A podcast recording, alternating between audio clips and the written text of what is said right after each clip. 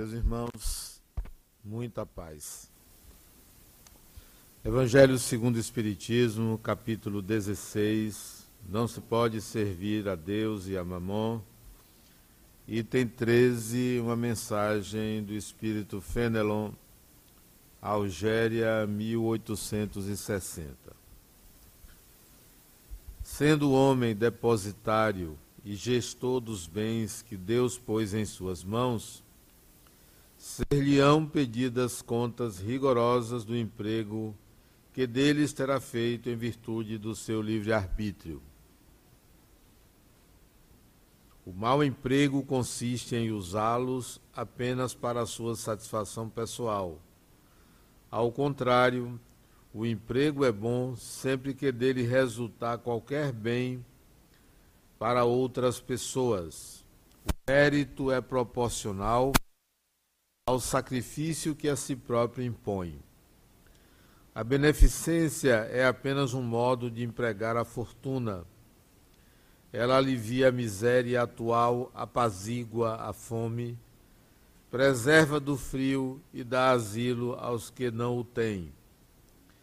Mas um dever também imperioso, também meritório, consiste em prevenir a miséria é essa, sobretudo, a missão das grandes fortunas, através das obras de todos os tipos que elas podem realizar. E mesmo que elas daí tirassem lucros legítimos, o bem não seria menor, porque o trabalho desenvolve a inteligência e aumenta a dignidade do homem, sempre que é orgulhoso de poder dizer que ganhou o pão que come enquanto a esmola humilha e degrada. A fortuna concentrada em uma mão deve ser como uma fonte de água viva que espalha a fecundidade e o bem-estar à sua volta. Ó vós ricos, que a empregueis segundo os objetivos do Senhor, vosso coração primeiro se saciará nessa fonte beneficente. Tereis nesta vida os inefáveis gozos da alma em lugar dos gozos materiais do egoísta, que deixam o vazio no coração.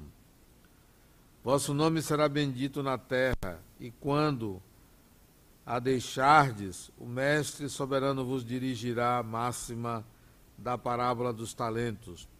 Ó bom e fiel servo, compartilhai a alegria de vosso Senhor Nesta parábola, o servo que enterrou na terra o dinheiro que lhe foi confiado, a imagem dos avarentos em cujas mãos a fortuna é improdutiva. Se, entretanto, Jesus fala principalmente de esmolas, é porque nesses tempos e no país onde vivia não se conheciam os ofícios que as artes e a indústria depois criaram, e nos quais a fortuna pôde ser empregada como utilidade para o bem geral. A todos os que podem dar pouco ou muito, eu direi, portanto, dá esmola quando for necessário, mas sempre que possível converter-a em salário, para que aquele que recebe não se envergonhe.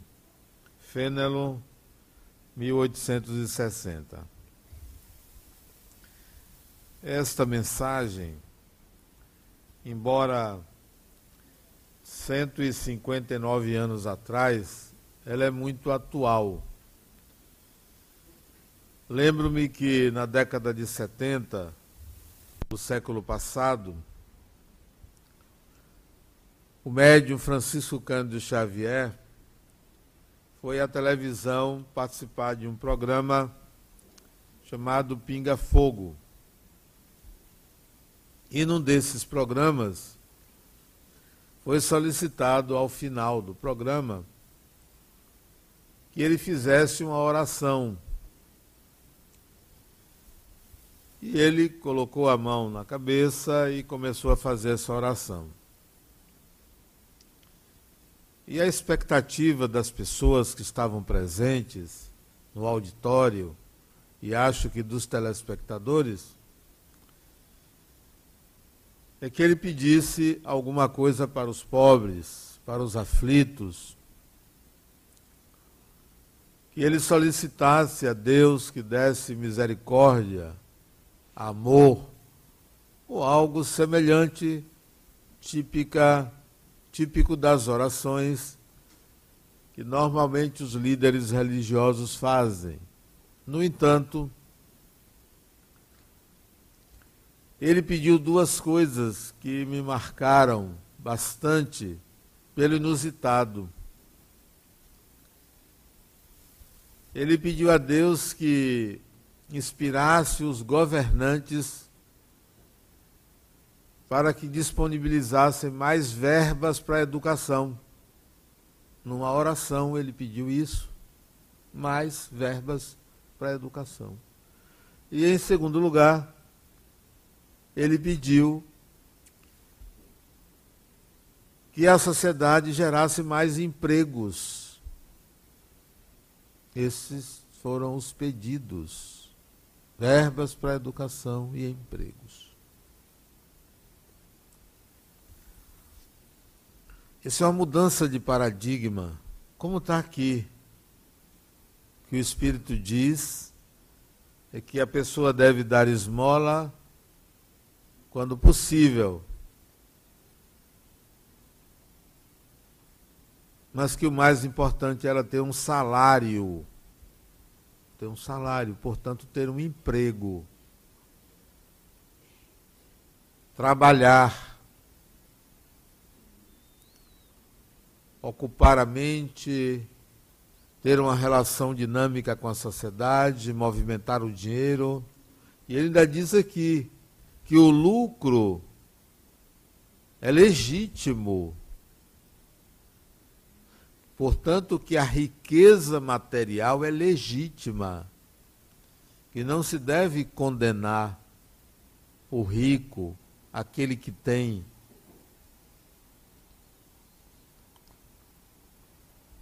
É tão interessante que muita gente condena a riqueza, mas milhões jogam na loteria.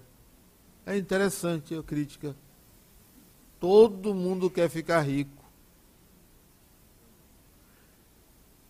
É interessante que as pessoas criticam os empresários, mas cresce o número de microempresários.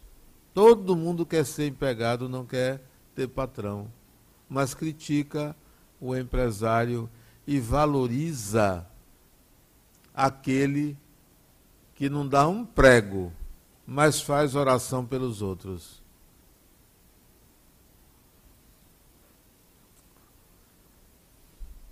Eu vejo que aqui não tem nenhum bilionário. Não tem, não.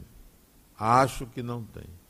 Pode ter um ou outro aí escondido, né? Anônimo, milionário, talvez tenha um ou outro, né? Principalmente esses de cabelo branco, né? Já trabalharam muito, né? Então deve ter seu bilhão aí. Se não tem um milhão em dinheiro, tem um milho grande no São João. Mas em relação à população do nosso país, da nossa cidade, sim, vocês ou nós somos ricos. Veja pelos carros estacionados aí fora. Sim, nós temos condições, muito embora muitos aqui pagam todo mês o mínimo do cartão de crédito. Está ali rodando a bicicleta, né? mas tem condições. Eu espero que vocês enriqueçam materialmente mais. Isto não é um problema. Este não é o problema do ser humano. O problema do ser humano não é ter dinheiro, não é ter bens grandes fortunas no mundo contribuem para minorar o problema, os problemas graves do mundo. Existem muitos benfeitores da fortuna, da riqueza, existem muitos benfeitores. Isso não é um problema, nem deveríamos querer que as grandes fortunas fossem divididas equitativamente para todo mundo. Não é justo que você dê ao que não trabalha o dinheiro do que trabalha. Não é justo. É uma injustiça sem tamanho. Pensou-se em fazer isso. Comunidades foram criadas onde todos trabalhavam e tudo se dividia entre todos. Funcionou por um período, mas depois se viu que isso anulava os talentos de cada um. Nós espíritos não somos iguais. Não somos iguais. Temos direitos iguais, deveres iguais, mas somos diferentes uns dos outros pelo repertório de experiências de cada um e pela singularidade com que o Criador fez cada espírito. Somos diferentes. Eu sou diferente de Zezé, Zezé é diferente de mim. Você é diferente de mim, eu sou diferente de você. Isso não constitui nenhum problema não estou dizendo que sou superior ou inferior. No momento, eu sou superior a vocês que estão aqui embaixo e inferior aos que estão lá em cima. Apenas em relação ao solo. A diferença não é de superioridade e inferioridade, é de repertório de experiências. Até da qualidade do repertório. Tem espíritos que têm habilidades muito diferentes das minhas, como um ou outro aqui deve ter habilidades que eu não tenha, eu devo ter habilidades que você não tenha. Isso é a diferença. O que significa dizer que Deus, o Criador, privilegiou a diversidade e não a unidade. Privilegiou a diversidade querer a igualdade das pessoas só nos direitos, só nos deveres. Mas cada um deve ser respeitado em sua dignidade. Cada ser humano, independentemente da etnia, independentemente do gênero, independentemente da identidade sexual, independentemente da situação econômica, independentemente da integridade do seu corpo, todo ser humano deve ser respeitado. Então, a diversidade impera na natureza, já que não há nada igual a nada. Então, querer dividir o de todos entre todos é um desrespeito à diversidade é um tratamento não igualitário, é um tratamento injusto. Injusto. Devemos fazer as coisas de uma forma pessoal. Se eu quero dar algo a uma pessoa, se eu quero dar uma coisa a você, eu tenho que enxergar você mas a maioria de nós dá sem enxergar o outro. Dá porque quer dar, porque quer se aliviar de uma necessidade. Quer se aliviar da sua consciência.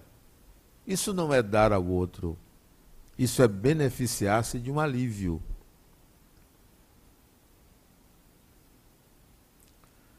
Eu vou dar algo a você porque é você e faça do que eu der o que você quiser, porque eu dei para você. Eu não dei para me aliviar. eu identifiquei uma necessidade sua e não minha, e aí eu lhe dou a água porque você está com sede, e eu não estou com sede. Eu lhe dou o pão porque você está com fome, e eu não estou com fome. Eu lhe dou o conselho porque você precisa, e eu não preciso deste conselho. Eu lhe dou o passe porque você precisa do passe naquele momento, eu não preciso do passe. Eu estou enxergando você. Então, quando você quiser dar algo a uma pessoa, dê a pessoa, enxergue a pessoa. E se a pessoa lhe pedir algo que você identifica que ela não precisa, não dê.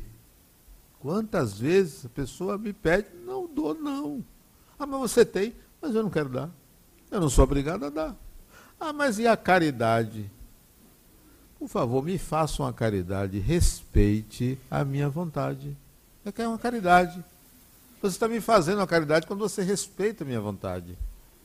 Mas não, tem pessoas que impõem. Impõem a caridade. Eu passei por uma situação interessantíssima. Eu, às vezes, me faço de bobo. Normalmente eu sou bobo. Não, eu sou. sou. As pessoas me enganam com muita facilidade. Isso não me incomoda. Não, porque é uma forma de eu aprender também. Uma vez, uma pessoa me pediu um dinheiro emprestado. Ingenuamente, eu dei. Mas olha a circunstância, acho que todo mundo daria.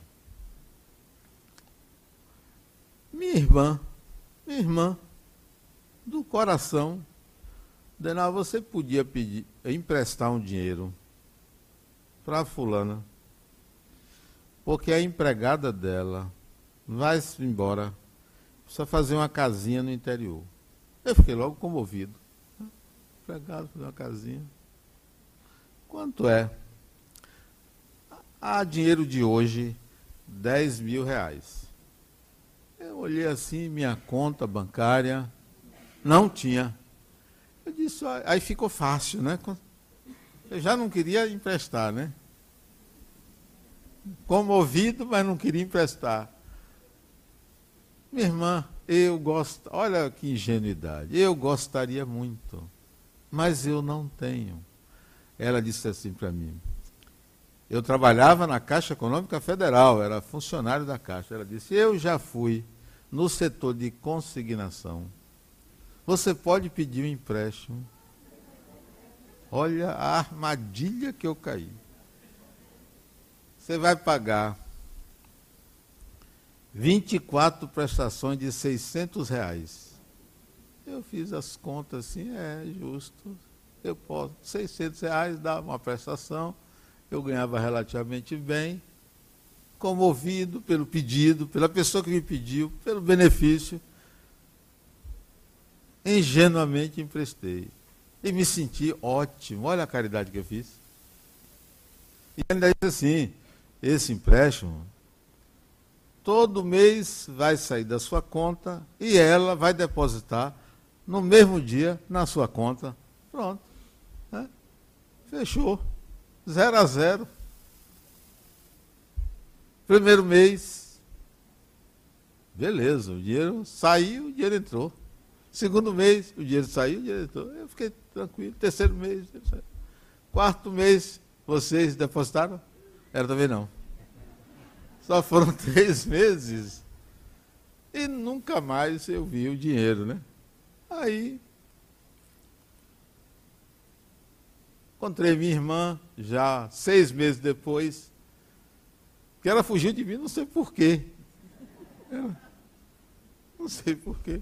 Sua irmã foi bom lhe encontrar. Lembra daquele empréstimo? Ah, você não sabe. O dinheiro não deu. O dinheiro não deu, ela teve que dar do dela. O granito da sala era muito caro. Espera aí, granito da sala foi enganado, né? Foi enganado. Nunca mais vi o dinheiro. Até hoje. Aí, eu fiquei pensando assim: se eu tivesse olhado para quem me pediu, eu não teria emprestado. Mas eu não olhei para quem me pediu. Eu quis fazer o que eu achava que era uma caridade, que não era uma caridade, porque a pessoa não precisava do meu empréstimo para fazer o que ela queria fazer. Mas dinheiro vai, dinheiro volta. Voltou depois, não pela pessoa. A divindade arranjou um meio de me pagar, porque se tomou, não foi Deus que tomou, Deus me pagou. Não, você tem que olhar para quem você dá e não para você. Isso seja um pão, seja um café, seja um emprego. Uma vez eu dei um emprego a uma pessoa, aqui. Dei um emprego. Me pediu, estava precisando, dei emprego. A responsabilidade era cadastrar as pessoas necessitadas que precisavam, distribuir o vale transporte para as mães que vinham trazer seus filhos. Um belo dia, uma mãe veio me queixar que esta pessoa que eu empreguei estava tomando dinheiro emprestado dela. A necessitada estava emprestando a quem tinha o dever de ajudar quem era necessitada. Então eu não dei o emprego à pessoa qualificada. E eu fui questionar a ela, disse, não, só foi, disse uma quantia, ela só foi isso, porque eu estava precisando, mas eu ia pagar, não pagou. E tomou a outras. E ainda usava o vale transporte de quem não aparecia, ela usava. Gente boa, né? Então a caridade tem que ser feita para o outro, não para você. Para o outro. Mas eu me referi até agora à caridade material, do dinheiro. Qual é a caridade que você pode fazer? Que não depende de dinheiro. Não estou me referindo também a um conselho que todo mundo pode dar. Não estou me referindo a uma palavra amiga que todo mundo pode dar. Não estou me referindo a um pensamento positivo em favor de alguém que todo mundo pode dar há uma outra caridade que ela não só vai beneficiar o outro, como vai beneficiar a sociedade, como vai beneficiar você. Três objetivos: ajuda o próximo, ajuda a sociedade e ajuda você. Nós somos espíritos imortais acreditando você ou não, você é. Se não acredita, morra. Você vai ver que o negócio funciona. É perfeito, é certo. Morra, você vai ver. E teve gente que já testou e, já me disse, não deu certo. É verdade. Nós somos espíritos imortais viajamos aí no tempo em várias encarnações, pousando aqui, pousando ali, encontrando aqui, encontrando ali, desencontrando de uma pessoa, reencontrando outra. É uma longa viagem. Tendo percalços nenhuma, tendo ganhos em outra, perdendo aqui, perdendo ali, ganhando lá. São muitas encarnações. Desde que adquirimos a condição de Homo sapiens, são muitas encarnações, em vários lugares. Na África, na Ásia, na Europa, no Brasil, nos Estados Unidos, nós viajamos. Tem gente que gostaria de ir a Paris, já reencarnou lá. Tente lembrar. Imagine.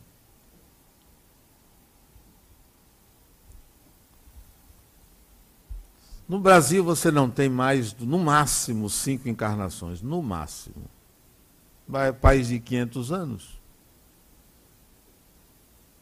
500 e poucos anos. Então tem muitas encarnações fora do país. Península Ibérica, Itália, África. Já passamos por vários lugares. Quantas vezes você viaja e vai para um lugar e diz, poxa, eu já tive aqui? Muito provavelmente já passou por ali. Outros migram para o país em que na encarnação anterior viveram lá. Aí migram e passam a morar lá. Vieram aqui pegar um pagar um pedágio e voltam.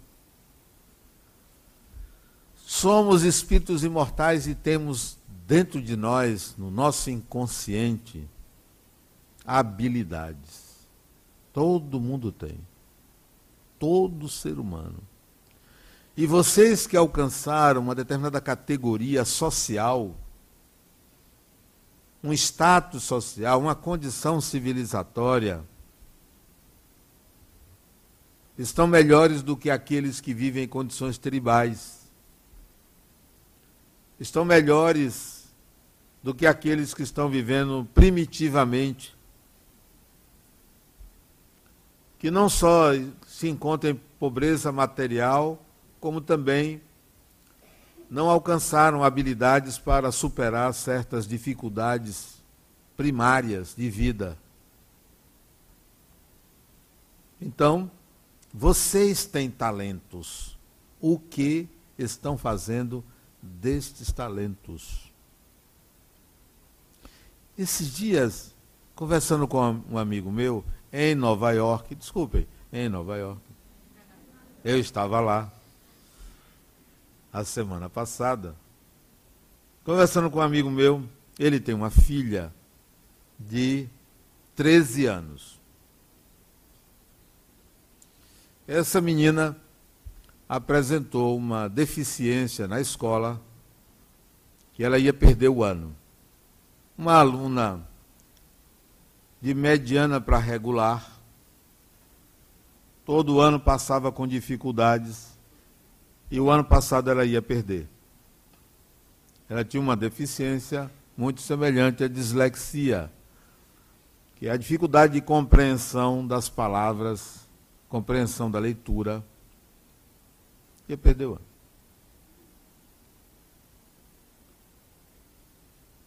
Para que a criança não perdesse o ano, ele mudou de escola, a escola que ele botou, passou ela. Pronto, resolveu resolveu vir. Estávamos lá em Nova York, eu e ele, quando ele me mostrou um vídeo da menina. Ela com um pincel escrevendo em mandarim. Aqueles aquelas imagens, ideogramas, alguma coisa assim com uma maestria impressionante. Mas o vídeo que ele me mostrou foi ao vivo, ela estava fazendo isso à distância. Eu disse à menina: Eu não acredito que você desenhe com esta qualidade. Ela no vídeo disse: Sou eu, tio. Disse, não, você decorou fez isso daí 200 vezes para dizer que sabe fazer direito. Quer ver? Faça meu nome. Nome simples, né? Adenal, nome simples. Faça aí. Ela pegou o pincel e desenhou meu nome numa simetria e habilidade impressionante. Uma letra inventada por ela, porque inventar uma letra não é uma coisa fácil, não. Letra você pega e, e copia. Ela inventou um tipo de letra com meu nome e eu pedi para guardar, ela vai me dar. Não? O nome disso é talento. Inabilidade para a compreensão na leitura, mas uma habilidade que ela não aprendeu nessa vida, e depois ela pegou lá um caderno cheio de desenhos dela, mas desenhos de letras, não é desenho livre, paisagem, não, desenho de letras, só desenho de letras. Impressionante. Eu pergunto a vocês, cadê os seus talentos? O que é que vocês fazem com seus talentos? Seja para desenhar uma letra, seja para falar, seja para correr, seja para esporte, seja para arte, seja para trabalho. Cadê? Estão fazendo o quê? Ou acham que isso vem por um curso que você vai fazer numa faculdade, que vale a pena, claro, fazer um curso numa faculdade, mas não é a escola que lhe dá habilidade. A escola lhe faz lembrar. Lhe faz lembrar.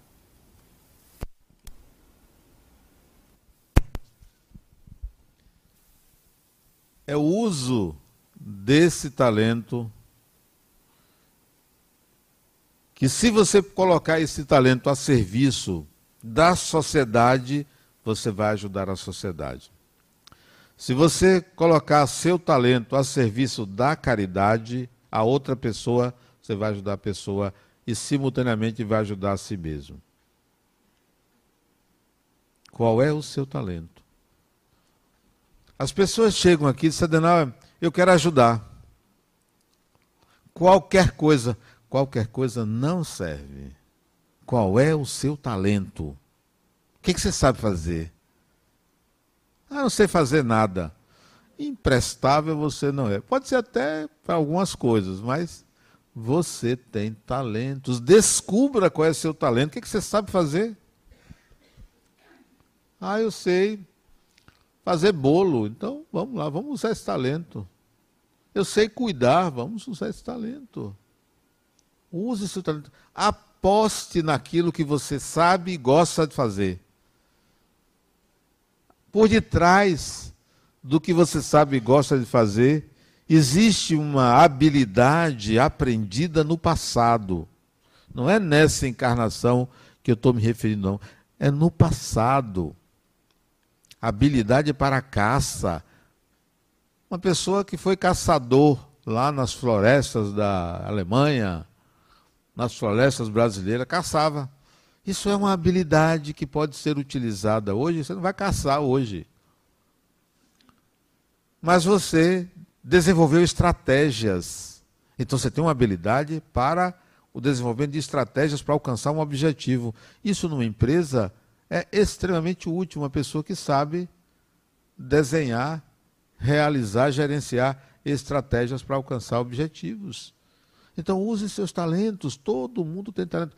Ah, mas meu pai, minha mãe não me educaram para ler. Você agora vai se fixar numa condição de uma encarnação para justificar sua preguiça. Preguiçoso, preguiçosa. Eu tenho um paciente de 92 anos, sabe, você é muito preguiçoso. Não trabalha, 92 anos não trabalha. Vai desencarnar, faz nada. Agora eu botei ele para trabalhar. Tá? Ganhar o resto da encarnação dele. 92 anos, você imagina uma pessoa 92 anos, sem fazer nada. Preguiçoso. E eu estou falando sério, porque eu acho que a gente nunca deve parar de desenvolver habilidades. O pensamento está em dias, tem saúde, para falar, pronto, tem muita coisa para você fazer. Muita coisa. Vai contar histórias para a pessoa. Foi o que eu disse a ele. Está indo contar história para os idosos. Tudo mais novo que ele. Ele é o professor, né? 92 anos. Esses dias eu conheci uma mulher de 100 anos. 100 anos, né? Ela até me deu um presente. 100 anos. Tem que trabalhar. E trabalha ela, 100 anos, professora de pintura. Cadê seus talentos? A sociedade está esperando isso porque a nossa sociedade, a nossa cultura, não foi beneficiada com o empreendedorismo. A nossa cultura, a cultura brasileira, não foi beneficiada com isso. Os pioneiros que construíram a sociedade brasileira não eram empreendedores, eram degradados. E esse ranço nós adquirimos. Nós adquirimos. Diferente de outras culturas, de outra sociedade, que os primeiros eram empreendedores. a nossa sociedade precisa de empreendedores. Mas o que é que todo mundo quer ser? Funcionário público. Olha, funcionário público. Não, está fazendo o quê? Estou estudando para concurso. Tá bom, tá bom. Mais um. Mais um. Um ano, dois anos, dez anos. Encarnação inteira estudando para o concurso. Vai desencarnar. Tem um lugar no mundo espiritual que é o lugar dos concurseiros. É uma cidade que ninguém faz nada Está todo mundo planejando a próxima encarnação para o concurso que vai passar na próxima encarnação. Não dá, não dá. Vamos ser realistas. Tentou, não conseguiu, desista. A outra chegou aqui, Adenal. Ano passado tentei medicina, não passei. Desista. Mas eu vim aqui para você me estimular. Eu estou lhe estimulando. Desista. Desista. Uma jovem, 19 anos. Desista. Mas, e na fila, ela quase chora. Desista, criatura. Mas eu queria tanto ser médica. Desista. Se você não fosse médica, você faria o que nessa encarnação? Não, eu só quero ser médico. Criatura, eu já lhe falei, desista. Não sendo médica, você seria o quê? Imagine outra profissão. Ela, com muita relutância, depois de eu falar pela décima vez, desista.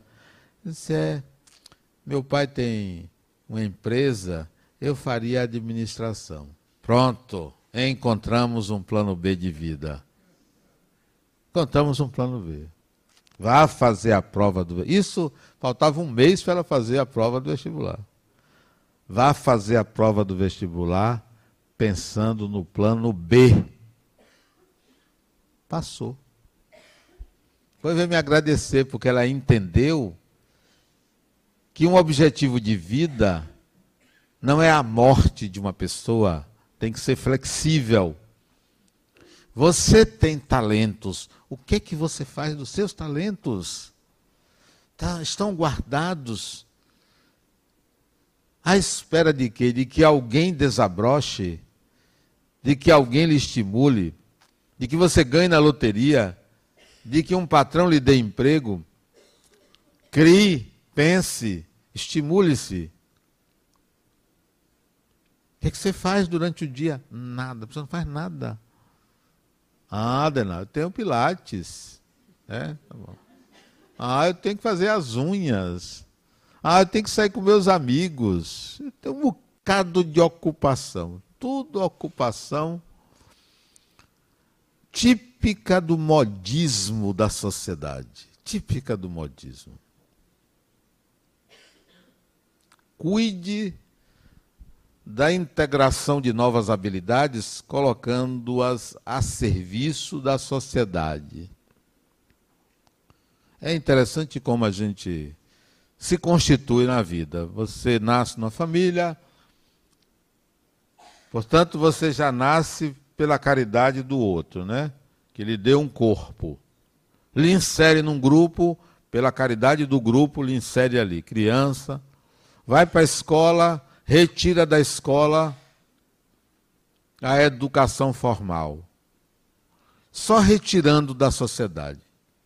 Tem um dia que você tem que tomar consciência que você tem que devolver uma cota à sociedade. Tem que devolver. Porque você retirou dela grande parte do que você é. Grande parte. Ah, mas eu estou pagando, não tem esse negócio, estou pagando? Sim, você pagou. Mas você pagou porque alguém ganhou. Ou foi você, ou foram seus pais, ou foi alguém. Você está devolvendo, porque essa é a dinâmica de troca da sociedade, né? Eu tenho, eu pago, eu ganho, mas tem uma cota a mais que você não pagou. Devolva à sociedade. O nome disso é filantropia. Não é pilantropia, não. É filantropia. Muito pilantra. Filantropia atividade filantrópica. Vá fazer. Tire um dia. na semana, no mês que seja, uma hora na semana que seja, vá fazer filantropia. A outra chegou para mim e tem três anos que eu não arranjo emprego. Sabe por quê? Porque você não faz nada pela sociedade. Você só quer receber. Que dia foi isso? Essa semana, semana passada. Semana passada não. Foi no começo dessa semana. Vá fazer uma atividade de caridade. Ah, mas trabalhar de graça? É. Você precisa pagar esse pedágio. E a gente não quer pagar esse pedágio. Quer ganhar, ganhar, ganhar. Faça alguma coisa pelos outros, pela sociedade. Não é pela família sua, não. Pela sociedade. Precisamos fazer isso. Precisamos devolver. Essa é a caridade que não é material. Porque você vai devolver com seus talentos. Sabe fazer o quê? Não sabe fazer nada? Descubra o que, que você sabe fazer. Nem que seja botar água nos copinhos. Nem que seja isso. Nem que seja botar uma cadeira no lugar. Olha, eu fui o ano passado, nesse, nessa época de setembro, à Escandinávia. E fui a uma feira de produtos agrícolas em Oslo, na capital da Noruega, numa praça onde tinham várias barracas de produtos do campo dezenas, talvez tinham três dezenas de barracas, vendendo geleia, vendendo é, produtos orgânicos, sem adubos químicos, várias barracas. E no meio da praça, bancos onde as pessoas sentavam, compravam comida e comia ali.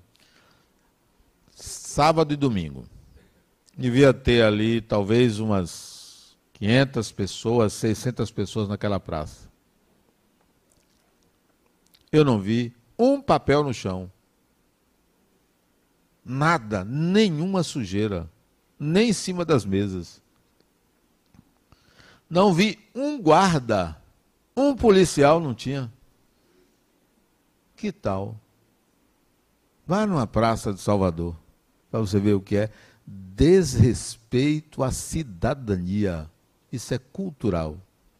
Ah, não, joga no chão. Então a gente quer fazer caridade ao pobre, mas destrói a sociedade, prejudica a sociedade, prejudica todos. Outro dia eu vi o sujeito jogar um coco pela janela do carro. Um coco. Na calçada, assim, ele jogou. Rapaz, chega doeu na minha cabeça, no coco daqui, doeu aquele negócio. Cigarro, papel, Sim, outra coisa, eu vi outro dia uma corrida na orla. Toda suja a orla. Depois de uma pessoa, algumas pessoas catando a sujeira. Porque jogou? Segurava o copo. De ponto em ponto, botava uma lixeira, a pessoa correndo jogava na lixeira. Mas não. Estimula o hábito de você jogar fora, na rua, no chão. Ah, mas tem alguém que cata é a mentalidade coletiva de destruir a sociedade. Quer fazer uma caridade a si, ao próximo, à sociedade, use seus talentos. Porque na próxima encarnação você vai nascer na família e na sociedade que você construiu nesta. Você está construindo um ambiente onde você merece nascer. Você está construindo. Seja um elemento agregador na família, seja um elemento agregador na sociedade, porque é essa que você vai herdar. Vai herdar essa. Não servir a Deus ou a Mamon significa fazer uma escolha pelo uso dos próprios talentos na sociedade. Muita paz.